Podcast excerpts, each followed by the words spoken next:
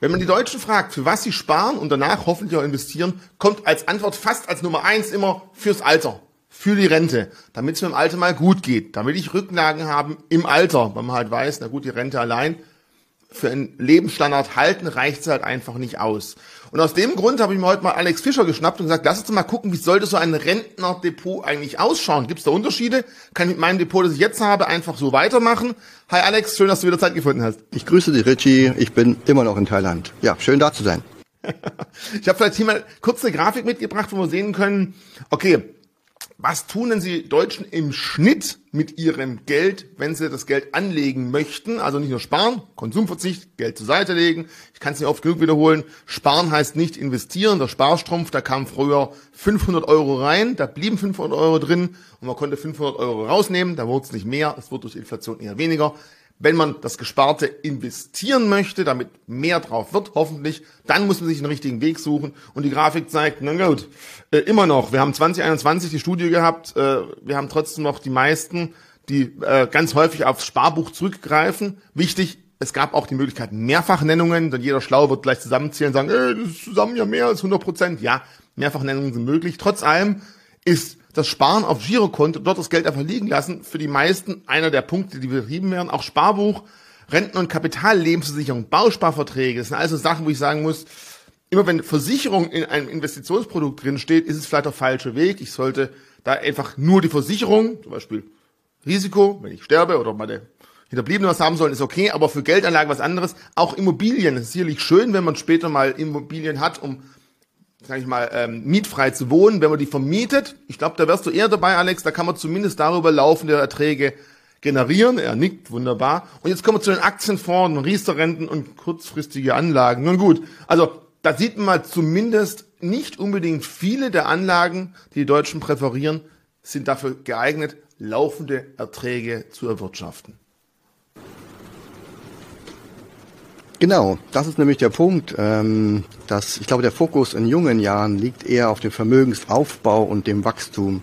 Also explizit jetzt mal genannt, die eine Million Euro muss erreicht werden oder von mir aus 100 und 500.000 Euro. Das ist das Ziel, wo man natürlich versucht, jedes Jahr eine hohe Rendite zu erzielen. Warum man versucht, eine dynamische Sparrate ähm, zu erreichen, damit immer mehr Geld in dieses System hineingepumpt wird. Und man hat natürlich in jungen Jahren auch viele Konsumwünsche. Das heißt, das Sparen an sich wird immer so ähm, zurückgestellt. Ja, wenn man so sagt, ja, ich spare ja schon 15 Prozent, ist schon viel. Ähm, das ist immer so ein bisschen in jungen Jahren, sage ich mal, ist man fit und man kann viel, viel mehr sparen, damit man dann natürlich äh, nicht die Rente in weiter Ferne sieht, sondern sie vielleicht ein bisschen nach vorne ziehen kann. Und du hast es ja an dieser Grafik schön gezeigt, worin die Deutschen ihr Geld anlegen. Was mir auffällt ist, ich würde mal sagen, 80 Prozent dieser Dinge werfen keine Erträge ab. Ich glaube auch mit Immobilien ist hier ein Großteil gemeint, dass die äh, Menschen selbst in ihren eigenen Immobilien wohnen. Das heißt, die haben dort keine Mieterträge, sondern sie sparen sich eine imaginäre Miete. Jetzt könnte das Haus so viel Geld wert sein, dass du, wenn du einen Ertrag daraus erzielen würdest, vielleicht zwei, drei Mieten erzielen könntest. Aber du wohnst drin und deswegen bekommst du nur eine imaginäre Miete und die auch erst dann, wenn du natürlich die Bank irgendwann mal nach vielen Jahrzehnten bedient hast und wirklich Geld übrig bleibt. Und also würdest du sagen, eine eigene bewohnte Immobilie darf man nicht unbedingt als Anlage fürs Alter sehen, weil du hast recht, ja, es fühlt sich natürlich ganz gut an, wenn man dann zumindest im Alter mietfrei wohnen kann. Man muss aber halt berücksichtigen, ja, aber das Haus altert halt mit einem mit und man muss auch wahrscheinlich dafür immer wieder ein bisschen was zur Instandhaltung zahlen, damit es an Wert und auch die Wohnlichkeit erhalten bleibt. Und es ist halt schwierig, einfach mal eine Tür auszubauen und damit eine Rechnung zu zahlen. Also ich, ich meine, als Schwabe, ich habe auch ein Haus gebaut, da schlagen zwei Herzen in meiner Brust. Zum einen sage ich, es fühlt sich einfach toll an, dass ich sage, das ist meins. Da kann ich nachts um zwei durch die Gegend trampeln, ist mir der Wurscht und ich kann die Wände wie streichen auch immer und auch so lassen und einen Durchbruch machen, nur da, wo der Statiker sagt, da darf ich es nicht machen, ist ein schönes Gefühl, aber ich weiß auch, rein von der emotionalen Seite schön, aber wirtschaftlich ist es nicht unbedingt, weil lieber ich eine kleinere Wohnung mir mieten soll in der Zeit, das hat gereicht lange Zeit, und das Geld zur Seite legen. Aber ich glaube, das sind ganz viele dabei, dass man einfach sagt, es fühlt sich auch gut an, auch wenn man weiß, wirtschaftlich muss es nicht zwangsläufig der beste Weg sein. Ja, bei den Deutschen ist es ja über die Jahrzehnte gewachsen. Die Immobilie äh, gehört einem natürlich selber, ist ein Muss, sag ich mal. Ähm, Ich erfreue mich eben an Erträgen und miete mir dann das, was mir gefällt. Ob nun dauerhaft in Deutschland oder eben äh, temporär wie hier im Moment. Ähm, das ist dann erstmal zweitrangig. Ähm, aber ähm, bei einer selbstbewohnten Immobilie hast du ja trotzdem dauerhaft Kosten. Und wie du schon sagst, du kannst halt später im Alter nicht sagen, ich verkaufe jetzt mal den Keller oder die Tür, um dort äh, mir Erträge zu generieren. Ich würde sogar noch so weit gehen, du hast jetzt zwei Etagen, unten für die Eltern und oben für die Kinder. Jetzt ähm, gibt es ja Menschen, die zahlen 30 Jahre ihre Häuser ab und die Kinder sind mit 18 aus dem Haus oder mit 20. Das heißt, du hast doch ein, ein deutlich zu großes Objekt. Mhm manchmal oder in, in, in vielen Fällen, als du für deine jeweilige Lebenssituation brauchst. Ja. Am Anfang braucht man wenig und am Ende also nicht gleich das ganze Ende, aber später, wenn es natürlich ein bisschen ruhiger werden soll im Alter. Zwei Quadratmeter, wenn man ähm, zusammenrechnet braucht man auch nicht viel. Es ist einfach so, wenn du mit deiner, mit deiner Frau dann alleine im Alter bist, du brauchst eher behindertengerechtes Wohnen, du brauchst Peripherie in der Nähe, wo du Ärzte und Apotheken hast, solche Sachen, du möchtest vielleicht auch manchmal wegfahren, also ein bequemes Auto, also auch vielleicht kein SUV, sondern ein, wo du bequem einsteigen kannst. Das sind Sachen, die ändern sich im Laufe der Zeit. Und auch beim Vermögensaufbau ist es so das, was wir gerade gesagt haben, was die jungen Leute interessiert, wie Vermögenswachstum, ist bei Älteren, und ich sage bewusst Älteren ab Ü40 Ü50, da geht es schon los, weil dort man äh, beginnt zu realisieren, dass eine Million auf dem Konto ohne Ertrag einfach nicht viel wert ist im Alter. Also nicht viel wert, da möchte ich mal ganz kurz dagegen sprechen. Ich finde halt, wenn ich die Million hätte, ist ja schon mal schön, aber dann muss ich mich halt auch beschäftigen, wenn ich sage, okay, wie groß ist meine Rentenlücke? Und dann muss ich überlegen, wie schließe ich die? Und dann kann ich ja entweder sagen, na gut, ich habe ja eine Million, dann setze ich mich jeden Monat hin oder vielleicht jeden Halbjahr und ziehe ein bisschen Kapital raus, damit ich einfach sagen kann, okay, das funktioniert so. Ähm, wenn es jemanden Spaß macht, es gibt ja sicher Leute, die haben auch Spaß daran, Geld zu investieren. Das ist überhaupt nicht schlimm. Aber es ist halt trotzdem eine Arbeit, eine Pflicht. Und wenn halt da wirklich der Markt extrem in den Keller geht, kann es halt sein, wir müssen zu extrem schlechten Preisen verkaufen. Und dann eine Alternative ist vielleicht eher zu sagen, ja, ansparen. Ich finde es ja gar nicht schlimm, dass man erstmal ein hohes Kapital anspart, aber muss man dann irgendwann einfach mal so eine Schalter umlegen und zumindest ein Teil, also ich könnte nie alle, ja sag ich mal, äh, diese Werte verkaufen, aber ein Teil einfach bewusst auf Erträgnis ausschüttende Produkte umstellen. REITs, irgendwelche Großdividendentitel, notfalls auch ein ETF, was du gar nicht so ein großer Fan bist. Aber ist das der richtige Punkt? Muss man irgendwann sagen, jetzt ist aber Zeit? Ja, weil die Vermögenssicherung und das Ertragswachstum rückt dann zwangsläufig in den Fokus, weil du irgendwann realisierst, bis 70, 74, ich weiß ja nicht genau, was die, ähm, die neue Regierung da plant, ähm, ist die Frage, wirst du und willst du und kannst du so lange noch dein Arbeitsleben auf dem Niveau, wo du jetzt, äh, sagen wir mal, 40-Stunden-Woche tätigst, durchführen. Nein, du wirst zu der Erkenntnis kommen, mit 50 spätestens, wir müssen ein bisschen reduzieren. Und jede Reduzierung der Arbeitszeit reduziert auch dein Einkommen. Und wenn du kein alternatives Einkommen hast aus passiven Erträgen, wie zum Beispiel Kapitalerträgen, dann ist das in der Tat ein Geldverlust, den du hast. Und dann fängst du an, umzuschichten. Und dann ist wirklich die Frage, nimmst du die, diese eine Million, die du, sagen wir mal, 30 Jahre lang aufgebaut hast, und verkaufst jetzt 10 Aktien davon. 50 Aktien davon. Vielleicht nochmal äh, irgendein anderes Asset, ja, eine Lebensversicherung wird komplett aufgelöst und von der lebst du dann im nächsten Jahr. Also es gibt verschiedene Möglichkeiten und das tut dann schon richtig weh, weil die Assets sind dann nicht mehr da, sie können nicht mehr wachsen und weitere Erträge. Ähm, also ich sag mal so, du hast 100 Aktien und die einen werfen Dividende ab. Das heißt, ich bekomme einen Teil davon, ein ganz kleiner Teil an Dividende und ich habe weiterhin 100 Aktien, die sich in der Vermögensentwicklung weiterentwickeln können. Und dann hast du 100 Aktien und verkaufst aber 10 oder 5 Stück, weil du sagst, okay, ich muss davon die nächsten zwei Monate leben.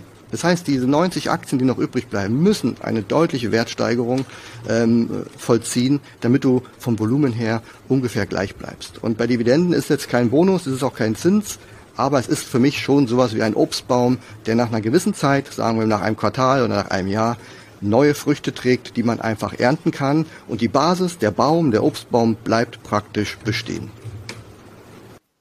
Mhm. Aber wann, wann würdest du dann sagen, sollte man anfangen? Du hast gerade gesagt, ab 40, ab 50, ab wann sollte man deine Meinung so stückchenweise, wirst du nicht alles auf einmal umstellen, aber an wann soll man deiner Meinung sein Depot überlegt, vielleicht erstmal stückchenweise und irgendwann irgendwo stärker umstellen? Ich glaube, man muss niemals 100% seines Depots komplett auf Ausschütter dann vielleicht umstellen. Also ich könnte das nicht, aber soll man halt sagen, so, ja, bis zu 80% und das sollte man im Verlauf von fünf, von zehn Jahren machen, weil von jetzt auf nachher, man sollte auch die Chancen nutzen, die richtigen äh, Wertpapiere zu kaufen zum richtigen Preis und die bestehenden zum richtigen Preis zu verkaufen. Also so ein Switch ist ja auch nicht so einfach. Da braucht man wahrscheinlich seine Zeit dafür. Richtig, ich habe hier mal eine Grafik vorbereitet mit den roten und den grünen Wappeln. Dann siehst du, was in den meisten Depots steckt. Bei den roten kannst du sehen, dass unter anderem Produkte dabei sind, die wir gerade in deiner Tabelle auch hatten. Ähm, viele Versicherungen, Bausparen, alles Sachen, die keine wirklichen Erträge abliefern. Auch Aktien, Fonds, ETFs. Oder eben eigengenutzte Immobilien, anstatt ähm, zum, für Kapitalvermietung äh, ähm, Immobilien zum Beispiel. Und dann gibt's die grüne Seite und dann kannst du sehen, du, es findet sich fast für jeden einzelnen Punkt ein Asset, wo du hin umswitchen kannst. Also anstatt Aktien ohne Dividende solltest du Aktien mit Dividende wählen. ETFs, Fonds etc. Du könntest eine eine Immobilie mit wachsendem Alter, wenn du sagst, okay, die Tochter, die ist bald raus, dann kannst du schon mal planen, okay, wir müssen dieses Riesenobjekt nicht bis zur Rente behalten. Man könnte auch einen Immobilientausch machen. Das heißt, du verkaufst ein großes Haus für eine Familie, du bist dann nur noch zu zweit und hast ein kleineres Objekt, vielleicht mietest du auch nur noch und holst dir noch zwei Einheiten, die du vermietest. Ja, das wäre zum Beispiel eine Option. Und damit würde ich erstmal beginnen, den Bestand in Rot erstmal zu eruieren, was ist da und Grün, wo will ich hin, welche Möglichkeiten habe ich überhaupt. Das heißt, mit der Rente, also die Rentenlücke mal bemessen, staatliche Rente, Betriebsrente, vielleicht hast du noch eine private Rente, also welche Erträge kommen denn schon? Du sagst ja auch, ein paar Dividendenaktien hast du ja schon. Und dann ermittelst du einen Betrag X, den du jetzt, sagen wir mal, in den nächsten ein, zwei Jahren an Dividenden erzielen kannst. Und dann überlegst du dir, okay, wie viel brauche ich denn zum Leben? 3000 Euro als Beispiel. Dann weißt du ganz schnell, wie viele Erträge fehlen dir. Und der nächste Punkt ist, wann wirst du das denn brauchen? Also du wirst jetzt nicht hier ähm, vor Weihnachten noch äh, alles umswitchen wollen, weil du sagst, äh, besser zu früh als zu spät. Nein, ich denke mal, du hast noch vielleicht ein gewisses, einen gewissen Zeitrahmen, sagen wir mal 10 oder 15 Jahre Zeit, wo dieses zukünftige Depot fertig sein soll. Und dann würde ich mir das in diesen Schritten einfach mal aufrechnen. Das heißt, nehmen wir mal diese zehn Jahre, dann könntest du sagen, von all den Punkten, die du gefunden hast, also wo habe ich rot, wo brauche ich grün, machst du dir wie so eine Art Staffel und beginnst Jahr für Jahr fünf bis zehn Prozent umzuschichten. Das heißt, wenn du sagst, okay, der Markt bricht jetzt ein, Corona Teil 2, keine Ahnung, nächstes Jahr, dann achtest du eben drauf, okay, ich kaufe jetzt statt zwei Facebook nur noch eine Facebook und vielleicht eben eine Procter Gamble dazu. Also du beginnst langsam in dem Depot, also ich kann jetzt hier nur für Dividendenaktien sprechen, wie man es am besten macht, nach und nach Assets aufzubauen und du kannst ja weiterhin deine ähm, Wachstumswerte auswählen, aber es muss Schritt für Schritt ein Zieldepot entstehen und das wirst du nicht von heute auf morgen machen, sondern immer dann, wenn es am Markt Gelegenheiten gibt. Es gibt ja die Gelegenheiten, wo du sagst, wow, der Markt ist teuer, ich nehme meine Gewinne mit dann wirst du vielleicht eher dort die Sachen verkaufen, die wirklich reif sind und die vielleicht keine Erträge abwerfen. Vielleicht so eine Amazon oder so eine Apple ganz oben am High. Und wirst dann Sachen einsammeln, wo du sagst, die helfen mir aber für spätere Wachstum. Und dann, wenn du bei Dividendenwerten auf ein Dividendenwachstum von vielleicht acht Prozent achtest, dann hast du durchaus nach einigen Jahren eine Verdopplung bei der Dividende, wo du heute einmal investiert hast ich glaube, viele Zuschauer werden sich halt sagen, aber Mensch, momentan ist der Markt so im Aufbruch, die Technologiewende ist mitten im Gange, wir haben ganz viele neue Sachen, die vielleicht noch gar nicht bis zum Ende gedacht sind, ja, da ist Risiko dabei, aber wenn ich jetzt irgendwie eine von meinen Tech-Werten verkaufe, gucke ich vielleicht in zehn Jahren drauf. Und ich hatte damals die Amazon der Zukunft im Depot, die noch total unterbewertet ist. Also muss man auch bewusst sein, man geht damit natürlich auch ein Risiko ein, dass man von wachstumsstarken Märkten, was die äh, Gewinnwachstumsmöglichkeiten zu gesättelten Märkten, gesättigten Märkten umschwitzt, die einfach jetzt schon relativ gute Erträge erwirtschaften und muss auch nicht danach traurig sein, dass die Aktien halt nicht mal 40, 50, 60 Prozent im Jahr machen können. Darum kauft man die ja nicht, sondern man kauft sie, weil man halt eine gewisse Sicherheit haben kann, dass die Ausschüttungen auch in der Vergangenheit immer funktioniert haben und dementsprechend auch für die Zukunft laufen können. Ist für dich so die Vergangenheit bei der Ausschüttung ein Indikator dafür, dass ich sagen kann, ja, darum glaube ich, dass es auch zukünftig funktionieren wird. Also welche Dividendenhistorie soll so ein Titel deiner Meinung haben, um es ins Depot für die Rente mit aufzunehmen? Man weiß nie, ob es hundertprozentig so weitergeht, aber irgendwie so eine Messlatte versucht man sicherlich anzusetzen. Genau, also die Dividendenhistorie ist für mich schon wichtig. Ähm, ich achte jetzt weniger auf ähm, jährliche Anhebungen und viele Jahrzehnte. Das ist natürlich nice. Ähm, aber mir ist wichtiger, dass die Dividende nicht gesenkt wurde in vielen Jahrzehnten. Ja, eben zum Beispiel wie die Procter Gamble Aktie. Ähm, das finde ich schon ähm, sehr hilfreich und ich, ich muss ganz ehrlich sagen, wenn ein Unternehmen 60 Jahre eine Historie geschafft hat, dann werde ich heute nicht anfangen und das alles in Frage stellen. Ja, außer das Geschäftsmodell bricht weg und wir brauchen morgen keine Windeln mehr oder was Procter Gamble alles noch herstellt. Ähm, du wirst es ja, wirst du noch welche verbraucht haben jetzt, oder? Also für dein Kind. Oh ja, also ich nicht, aber der Kleine, ja. Ja, genau. Ähm, dann gehe ich davon aus, dass das Geschäftsmodell auch weiter Bestand haben wird und dann dürften auch die Erträge ganz normal weiterlaufen. Und da möchte ich mich auch darauf verlassen. Ich möchte einfach nachts ruhig schlafen können, weil du siehst ja selber, wenn wir von so einem Millionendepot reden und du beginnst Sachen um. Ich weiß es nicht, weil ich kein Millionendepot habe, aber ich stelle mir einfach mal vor, ich hätte dieses Luxusproblem. Genau, wir können ja auch mal mit 10.000 Euro Depot sprechen, dann ist es vielleicht für dich greifbarer. Ähm, also du tust dich auf jeden Fall leichter in, in wirklich starke Unternehmen, die das bereits bewiesen haben, viele Jahrzehnte zu investieren, weil du dann nachts ruhig schlafen kannst, weil diese Unternehmen rund um die Uhr auf allen Kontinenten der Welt jederzeit aktiv sind und arbeiten, auch wenn du schläfst. Und man muss sich da wirklich deutlich weniger Gedanken machen.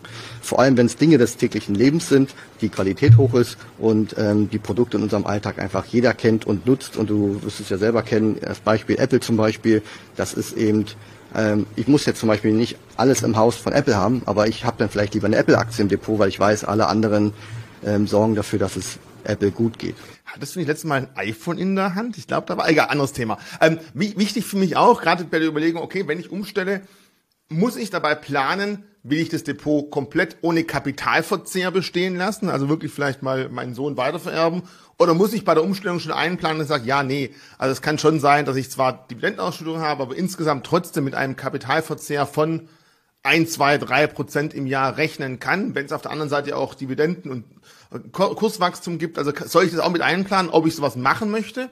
Mit Kapitalverzehr, das soll also heißen, ich verkaufe definitiv was und am Ende meiner Lebenszeit mit 80, 90, 100 ist das Depot noch halb so groß wert. Oder Kapital nicht verzehren, immer bestehen lassen, damit ich es vielleicht weiter vererben kann. Ist es auch ein Punkt, der entscheidend ist für dich? Ähm, für mich ist der insofern entscheidend, dass ich Kapitalverzehr hasse und äh, deswegen weiter immer hasse und mache und tue, weil ich ähm, das nicht, nicht möchte. Aber gut, ähm, es ist eine einfache Rechnung. Wenn du, wenn du mit Kapitalverzehr rechnest, dann brauchst du nicht ganz so viel Vermögen. Das ist vielleicht für die interessant, die sagen, okay, ich bin schon eingeschränkt im Vermögensaufbau, die, die, die einfach sich alles schön rechnen und trotzdem nicht auf eine Million kommen, sagen wir als Beispiel, sondern vielleicht nur auf 350 oder 400.000 in ein paar Jahren. Ähm, für die macht es Sinn, solche Szenarien mal mit einem gewissen Kapitalverzehr zu rechnen. Auch das ist einfacher mit Dividendenwerten, weil die Erträge kontinuierlich kommen. Du kannst einen Teil der Erträge, vielleicht nur die Hälfte von der Dividende abschöpfen und das Depot wächst dann trotzdem in gewissen Maßen weiter. Man soll also nicht zu viel abschöpfen. Und wer ohne Kapitalverzehr solche Berechnungen, Simulationen macht, der wird feststellen, dass man mehr Kapital braucht, um halt ähm, genug entnehmen zu können. Und deswegen macht es durchaus Sinn, äh, beide Szenarien mal zu rechnen und individuell dann abzuschätzen. Es wird am Ende so ein Mittelweg sein, dass man Teile abschöpft und Teile weiterlaufen lässt. Aber du hast es angesprochen, man muss äh, sich entscheiden zwischen Wachstumswerten und Dividendenwerten. Es klingt immer so, als ob man mit Dividendenwerten jetzt keine Rendite machen kann. Ich erinnere dich an unser Video, was wir im Januar gemacht haben, wo ich noch in Bangkok war. Äh, da habe ich ja die Performance gezeigt von meinem, ähm, war übrigens falsch, falsch gerechnet damals in dem Video. Es sind ja im Schnitt, seit, seit ich meinen Dividendenalarm ähm, ähm, herausgegeben habe, ca. 21 Prozent pro Jahr. Aber, aber lass es, selbst wenn es 15 wären, ja, ist das mehr als doppelt so viel wie der Marktdurchschnitt mit einfachen Produkten und Indizes äh, hergeben würde. Und ich muss mich da um nichts kümmern, sondern die Erträge kommen und ich entscheide ganz individuell, nehme ich die jetzt zum Teil oder ganz oder brauche ich sie vielleicht gar nicht, weil ich noch andere Ertragsquellen habe und lasse sie einfach äh, weiterlaufen und reinvestiere sie. Das ist das eine. Und das andere, ich habe ja Werte im Depot. McDonald's hatte ich, Target, UPS, Deutsche Post, die erzielen alle eine jährliche durchschnittliche Rendite von mindestens, sagen wir mal, 15, 20, 30 Prozent. Das hatte ich auch im Webinar gezeigt, was diese Werte in meinem Depot pro Jahr in dem Zeitraum, wo ich sie hatte, mit meiner Strategie eben, ne, oben ähm, verkaufen, unten kaufen, beziehungsweise andersrum, ähm, also erstmal kaufen, dann verkaufen. Also wenn du sie praktisch, genau, also erstmal unterbewertet kaufen und, und, überbewertet verkaufen, dann erzielen die eine überdurchschnittliche Rendite pro Jahr. Und bei McDonalds erinnere ich mich, waren es glaube ich 23 Prozent und UPS hatte ich was mit 30 Prozent. Und da muss ich sagen, was will ich denn mehr? Also dann nehme ich halt von den 30 Prozent pro Jahr, das ist der Kurs plus Ertrag, meine 3 Prozent Dividende raus. Dann ist immer noch genug da, dass ich mir null Gedanken machen muss über Kapitalverzehr. Aber ja, kaufst du, kaufst du teilweise deutsche Werte, die, wo du ein Jahr warten musst und zwei Tage vor der Hauptversammlung sagt dir dann Daimler, ja, wir kürzen dann doch oder wir machen weniger oder wir schaffen es nicht. Ja, das ist dann immer ein bisschen ärgerlich. Ähm, auch die Performance habe ich gesehen, dass bei deutschen Werten in meinem Depot eher durchschnittlich ähm, schlechter ist, aber immer noch über Marktdurchschnitt. Das sind also auch so Sachen, die man ähm, berücksichtigen könnte. Aber schlussendlich muss ich sagen, mein Depot besteht ja nur aus Dividendenaktien ich habe nicht irgendwie ein Gefühl, dass ich auf Performance verzichte, nur weil ich auf Dividendenaktien setze, sondern da zählt eben die Auswahl, äh, der Fokus auf Qualität, wenn man dann die Aktien sich ins Depot legt, dass man eben auf bestimmte Sachen achtet. Jetzt hast du immer wieder von einer Million gesprochen und wenn das nicht reicht, dann muss man sich ja mit drei oder 400.000 zurecht äh, zufrieden geben. Mal alle Zuschauer da draußen, äh, die Zahlen klingen extrem hoch, äh, will auch keinem Angst machen. Und wenn ich so die Zahlen jetzt höre, denke ich mir auch, verdammt, ich habe auch einen ganz schönen Weg vor mir. Aber wenn man sich wirklich mal anguckt, was an Normaleinkommen, ja, wenn man bis später vielleicht bis 70 Jahre arbeiten muss und man eigentlich nur bis 65 arbeiten will, äh, dementsprechend weniger Rente bekommen wird, weil jeden Monat weniger ist ein Abschlag und man dann guckt, wie viel man weniger bekommt als das letzte Gehalt, und man sagt, ja, also mindestens, wenn es gut geht, so bis 80 wäre schon schön, wenn ich lebe und danach erst äh, meine zwei Quadratmeter unter der Erde beziehen muss, ähm, dann kommen solche Zahlen leider fast bar raus. Da kommen drei, vier, 500.000 mit Kapitalverzehr komplett, also Angst macht mobil. Ich will keine Angst machen, aber äh, es ist wirklich so, dass dann solche extrem hohen Zahlen kommen. Oder man sagt sich halt im Alter, na ja, ganzen Tag vom Fernseh gucken, schön, danach eine Runde spazieren gehen, ich, meine Frau und der Greifarm um die Pfandflaschen aus den. Also es ist gemein, aber es, man muss einfach da was tun. Ähm, lasst euch von den Zahlen nicht erschrecken, sondern nehmt die eher als Motivation. Es gibt einfach Ziele, die sollte man vielleicht erreichen. Und auch da, wir haben schon öfter darüber gesagt, wir haben auch in der Gesellschaft genügend Personen, die es gar nicht können, es einfach nicht möglich ist von der Einkommenssituation. Ähm, auch da muss man sagen, äh, bitte nicht falsch verstehen, wir wollen uns nicht über diese Leute lustig machen, ganz im Gegenteil, ich weiß, dass es auch sowas definitiv gibt, aber zumindest sollten dann der Rest, der es kann, versuchen, damit der Staat, denen die es nicht hinkriegen, vielleicht notfalls in die Arme greifen kann. Also da gucken wir, ja, auch ein Börsianer kann mal ein bisschen sozial sein, ist ein bisschen ungewöhnlich. Ähm, jetzt zu dir nochmal zurück, Alex. An sich bist du für mich jetzt ja schon so irgendwie ein Rentner. Eigentlich ist das perfekt, was du jetzt erzählen kannst. Du wohnst in Thailand, geil, möchte ich in Rente vielleicht auch mal. Äh, du musst nicht, klingt jetzt böse, nicht wirklich arbeiten, aber stimmt ja auch nicht. Mit deinem Blog, mit den ganzen Strategien, mit den Webinaren ist ja auch eine gewisse Art von Arbeit. Aber ist sowas auch, man sagen kann, okay, das gleiche, die gleiche Methode kann man auch für jemanden anwenden, der sagt, ich möchte einfach mit 40, 50 aufhören, für meinen Arbeitgeber zu arbeiten, sondern mein Kapital, wenn ich es bis dahin habe, für mich arbeiten lassen und dann noch das tun, was ich möchte? Ja, äh, das ist ein ganz wichtiger Punkt. Ich meine, wie du schon sagst, ich arbeite schon noch ein bisschen. Ähm, und ähm, auch wenn ich jetzt hier in Thailand sitze und eine Zeit verbringe, bis mir das normale Reisen wieder möglich ist, äh, möchte ich auch wieder reisen, solange man reisen kann. Weil viele, du weißt ja, stellen sich die Weltreise vor, wenn ich in Rente bin.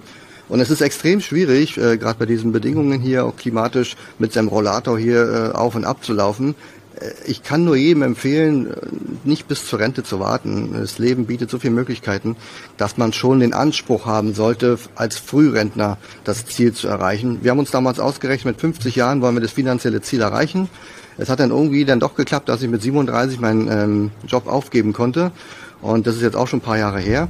Äh, was ich noch sagen wollte, die großen Zahlen, man kann sie auch runterbrechen auf kleine Zahlen. Für jede 1000 Euro, die du heute wegpackst, oder die du an Vermögen hast, kannst du eine monatliche Dividende von drei Euro im Schnitt jetzt mal erzielen. Das ist, mag jetzt auch ganz wenig klingen, wo alle sagen, ja, für den Schmarrn mache ich es jetzt auch nicht. Aber rechne mal an, wie oft, erstmal hast du vielleicht schon deine 20.000, dann startest du nicht bei Null, sondern du hast schon mal ein Dividendeneinkommen, dann bist du irgendwann beim Dreistelligen, hast du 100 Euro im Monat, dann geht's irgendwann auf 200 Euro und je nachdem, was für Dividendentitel du dir auswählst, verdoppelt sich das alle sieben Jahre bis zehn. Ne? Vielleicht sieben Jahre, vielleicht zehn Jahre. Das heißt, aus den 100 Euro Dividende, die du heute bekommst, bekommst du in sieben Jahren automatisch 200, ohne dass du neu investierst. Und dieser Schneeball oder Geldball, können wir ihn ja nennen, wird halt mit der Zeit immer größer. Und, und du denkst dann irgendwann nur noch in diesen Tausenderschritten. Und dann guckst du dir deine Sparrate an und sagst, okay, ich spare 600 Euro du komm, ich hau einfach das, was da ist, raus. Und dann versuchst du deine Ausgaben zu optimieren, deine Einnahmen zu pimpen und sagst, guck mal, jetzt kann ich ja doch irgendwie mehr sparen. Und dann sind diese Simulationen, die man ja hochrechnet, gehen dann auch viel, viel schneller ins ja, ins Exponentielle, sage ich ja fast schon, weil es durch den Zinseszins eben erst mit der Zeit wirklich spürbar ist. Ich habe zum Beispiel heute ähm, ein jährliches Dividendenwachstum. Da habe ich mich früher gefreut, wenn ich diese Dividende mal überhaupt erreiche. Und da muss ich heute gar nichts für machen, sondern da kommt im nächsten Januar ein gewisser dreistelliger Betrag, einfach nur mehr, einfach nur durchs Wachstum. Ja?